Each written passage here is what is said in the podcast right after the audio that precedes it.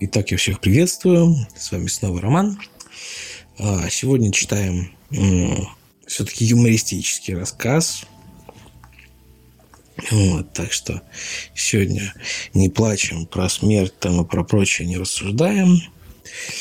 А, рассказ 18 плюс, много мата, как всегда. А, приятного прослушивания. Кожаный движок.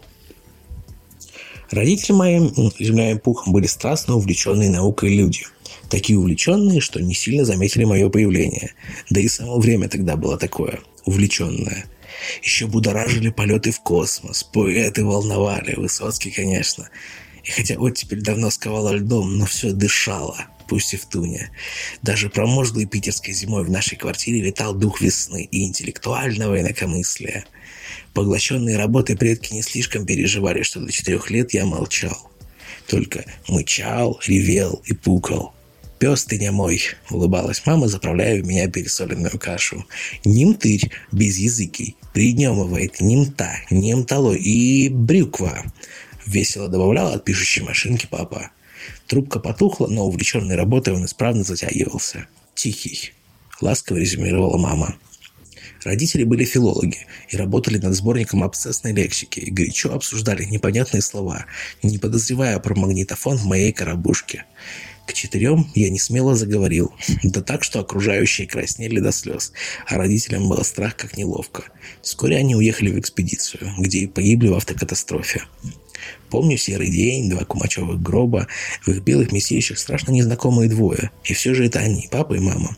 Толпы, прячущих глаза молодых людей, друзей, коллег. Гвоздики, гвоздики. Ненавижу гвоздики. Тогда я опять замолчал на два года. Как не билась со мной бабка, и врачи ничего не выходило. Я не хотел говорить. В садик не ходил. Воспитывала бабка. В прошлом сама учитель. Все я понимал, больше сверстников. Бегло читал, но молчал. «Витенька, ты говорил во сне. Почему сейчас молчишь?» Часто плакала бабушка. Худшее время я тосковал, перебирал арийские бумаги, читал, всплывали их споры и с тихими слезами засыпал за столом, головой на печатной машинке. В шесть с половиной стараниями бабки, заслуженного педагога, меня определили в класс УО. К долбоебам попросту. К первому сентября я заболел ангиной, и бабка привела меня в школу лишь в середине месяца. Школа оглушила. У забора курили какие-то сутулые мужчины в школьной форме и стригли девочек гнусными глазами. Всех, начиная с четвертого класса. На крыльцо втягивалась шумная толпа. Она скакала, кривлялась, орала и дралась, как стадо макак. Кого-то гвоздили ранцем по голове, кому-то срывали скальп за косы. В дверях образовалась пробка, которую пинками, без разбора, сокрушил разящий табаком десятиклассник с карточкой «Всесоюзный розыск». Бабушка, как стрелянный педагогикой воробей, повременила быть убитой, и мы обождали в сторонке. С тихой улыбкой старуха глядела на детей, а я просто окаменел. Это что, нормальные? Тогда с кем выпало учиться мне? С фашистами? Я совсем забздел. Класс УО располагался подальше от людских глаз, в тихом аппендиксе по соседству с библиотекой. Казалось, за дверью хуяет скотобойня. Виск и рев стояли будто под двуручными пилами. Театрально погибало стадо свиней и слон. Бабка приоткрыла дверь, и у темечка сквернул нож. Захлопнула и сказала, учительница отошла. Отошла. Я понял. За дверью скопытился педагог. Вернее, его в усмерть скопытили первоклашки. Мне вспомнились похороны. Затряслись ноги. «Пиздец!» — согласился я. «Да, внук», — сказала бабка, подбирая с пола блестящий циркуль и едва не, не сделавший меня круглым сиротой. «Чего?»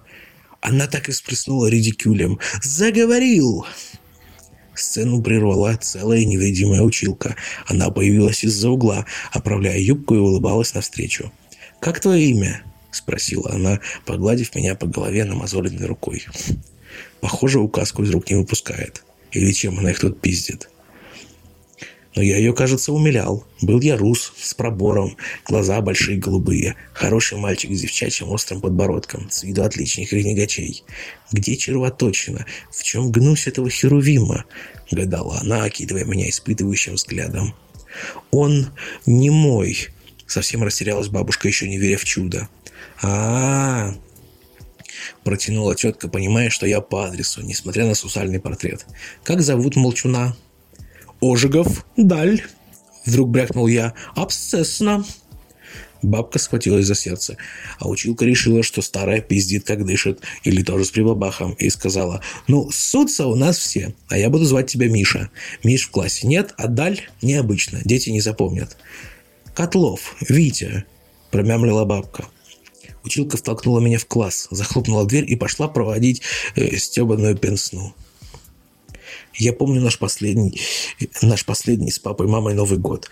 Гостей в нашем доме, застолье, хрип Высоцкого, задушевная гитара, споры, танцы, стихи, вновь Высоцкий. А тут же, бля, Первомай, пивная бочка, клифты и орущая гармошка. Сразу ножик, минуя доводы, битые кружки, зубы под ногами. Прямо от порога меня расстреляли из трубочек жеваной промокашкой и спятнали, как мухомор. Спасибо, блин, ничем не уебали. Не успев утереться, как застенчивым слоном подкрался здоровенный свин в очках и угрожающе прохрипел слюнявым хайлом. «Ты кто?» Мне со страху послышалось хрендыхох. «Хуй в пальто, вареной мадамкин!» По законам войны соврал я. Папа любил меня так величать и пустил руки в гору. Видимо, стресс стронул некие механизмы мозга. В голове так и мельтешили слова.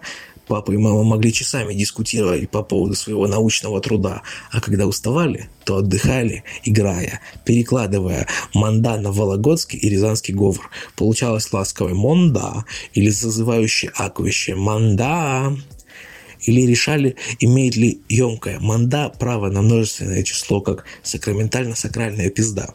Они были увлеченные люди, а у меня цепкая память. «Я Виталик!» – назвался урод. Закинув голову, он жадно разглядывал меня из-под очков, построенных на списанных из пулковских линзах. Казалось, он глядит в потолок, но на самом же деле пристально изучал меня, и то и дело облизывался, варан ебучий. «Давай дружить!» – прохаркал он, окончательно увлажнив меня слюной. Видимо, мариновал для размягчения. «А пиздаумел козлоебина? Хуй!» – ответил я, стараясь не выказать испуга. Ранимый людоед вдруг расплакался и съебался, чем еще больше напугал меня. Неадекват хуев. Я огляделся. Кто ковырял в носу, кто в жопе, кто скакал козлом по партам и подоконникам на одной ножке, норовя ее лишиться. А нога-то у прыгуна и так единственная, последняя. И кажется, понятно, как проебали первую. Кто-то играл в слона, тщедушный долбоеб жег линейку, а одна девочка и вовсе молилась. Позже я узнаю, ее глаза с рождения застряли у переносе, а из-за анемии зябли руки, и она их расцепляла лишь для того, чтобы захавать перловки с компотом. Тут меня взяли под руки и полуобморочно повели знакомиться с обитателями чумного барака. Одноклассники меня обнюхивали, ощупывали, крутили, словно прицениваясь к будущему визжалу. «Рано пороть, пущай прослойка завяжется!» Я был исключительно подавлен. Если я здесь останусь, то сойду с ума, замкнусь. А я только распизделся. Надо отсюда выбираться. Тут вернулась училка и объявила обед. Харчились о все, после всей школы. Скрутовав нас под затыльниками, она погнала рассыпающееся стадо на выпас. Столовая средней школы – это не нынешний буфет с чипсами и шоколадками. Это правильное питание, плюс кисель. Учуяв манку, Виталик тревожно захрюкал и ломанулся к деликатесу. Старушка, хуярившая в тележку посуду, бросив катафалк, испарилась в моечную. В кухне перестали брякать тарелками. «Смотрим, дети!» – предупредила училка. Урча Виталик грузно перемахнул пару лавок, обрушил бабкину телегу и вступил в кисель. «Хуяк!» Задрожали стекла в кабинете труда, в ворохе стружек схрапнула, и показалась опухшая морда в сивой щетине и берете, точь-в-точь заматеревшись годами до медного красного мурзилка. «Идем, дети», — сказала училка. Мы дружно подняли выскальзывающего из рук жадно облизывающегося гурмана в железных мисках резиновая манка. Училка в стороне кушала куриную ляжку. Я сидел и прял кашу ложкой. Училка подкралась и отвесила звонкую затрещину. «Жри, урод!» В кухне заржали. «Так его, придурка! Каша ему вещь наша не нравится!» И тут, бля, меня прорвало плодами научной деятельности родителей покойничков. Микетишки отхуярю, недоеба бледовитая, пиздуха червивая, хуёза грешная, мудорвань!» Прокричал я, едва не плача. Учительница первая моя, выпустив из хавальника курятину, как ворона сыр. Думаю, ее сроду так не вышивали гладью. Схватила за шиворот и потащила к заучу. В зеленом, как сад, кабинете симпатичная женщина в золоте кушала свежие пирожки с повидлом, запивала чаем и была еще счастлива. Задыхаясь от невозможности вырвать мне глаза и сожрать, училка пожаловалась. «Этот, этот, он матом, почище Фемистоклова, ну, трудовика, вы бы слыхали». «Этот?» Завуч оттопырил от румяного пирожка холеный мизинчик на меня. «Так он же не мой. Ща, хуями кроешь у твои блиндажи. Прекратить!» Хлопнула по столу завуч. «Что себе позволяете, советский учитель?» «Ебанашка без напизника, размандить ее хуям. Ебать мохнатые жерновцы эту труперду!» Поддержал я симпатичную заведующую учебной частью. Пирожок брякнулся в чай. Не веря ушам, та вежливо переспросила. «А, «Что вы сказали?» «Нихуюшечки, нихуя. Феа...» «Что за фокусы?» Только и смогла вымолвить она. Опомнившись, приказала. «В медкабинет его!» Притащили к медсестре. Вдруг у меня солнечный удар от ламневного освещения или приступ эпилепсии. И я чего-то доброго подохну в стенах доброго и вечного. Сестра потрогала мне лоб и залупила глазные перепонки. Нормальный. Но у провожатых были такие рожи, что она без слов свалила меня на кушетку и смерила давление. Нормальное. Ебальное. На кожаном движке, подтвердил я. И у девчонки заполыхали щеки, а на месте грудной заглушки выскочили из халата два кукиша. «Мандушку на стол, ваш условно, товарищ хуй!» Сестра легла на кушетку рядом. Обморок хули. «Трудовика! Мигом!» — приказала зауч. «И к директору его!» И кинулась приводить в медицину. Спустя минуту вошел запорошенный стружкой, еще не смазанный, а потому злой трудовик. «Этот?» – кивнул он на меня и грозно подтянул сатиновые нарукавники. «Этот?» Тогда он подошел и встряхнул меня. В его карманах стеклянно звякнуло. «Материшься? Ебанулся?» «Охуеть!» – присвистнул трудовик. «Охуеть не видали! Подписник подбери!» «Только без рук, только без рук!» – воскликнула завуч, заграживая меня от порывистого спросонок трудовика. «Ребенок сумасшедший! К директору его! Только сперва обыщите, вдруг у него гвоздь!» «Пиздолет!» – опроверг я унизительную чепуху. Трудовик с опаской ощупал меня, на что я возразил. «Хорош хуюжить!» Поволокли к главному. Тот тоже ел пирожки, судя по аппетитному аромату, с мясом учащихся. Тут, блядь, походу все объедали детей. Директор выслушал перевозбужденных коллег и рассмеялся. Спросил, «Как тебя зовут, сынок? Хуй важный». Он так и брызнул фаршем по столу и бумагам. Перхал пять минут до Кумачева кадила, а потом приказал к военруку его. Он на фронте штрафниками командовал. И пусть запрет вооружейные. Вызывайте родителей. «Может, и милицию?» – спросила завуч. Директор категорически развел руками. «Не будем марать честь школы. Мы его, наверное, исключим». Я испугался. Наверное, меня не устраивало. Надо... Было наверняка, я собрал остатки сил.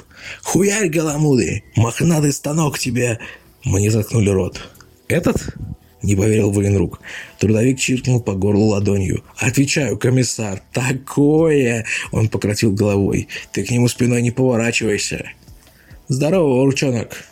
Сказал массивный дружелюбный военрук. «Хочешь автомат помацать?» «Здравствуйте, хочу!» «Ругался?» «Чуточку», признался я. Он принес охуенную машину в мой рост. «А патроны?» — говорю. Военрук на это только крякнул и ласково погладил меня по голове. Таким, как ты, патроны даже на фронте не давали. Так меня выперли из школы. Я бросил дурить и вербально развязался, стараясь избегать врожденного мата. Определился в соседнюю школу, в обычный класс. Там тоже не поверили. «Этот?» – спросил зауч телефонную трубку, разглядывая меня с благонадежным пробором. «Не путаете?» Кажется, я ее умерял а на столе были румяные пирожки. Спасибо за рассказ Алексею Болдыреву. Всем спокойной ночи.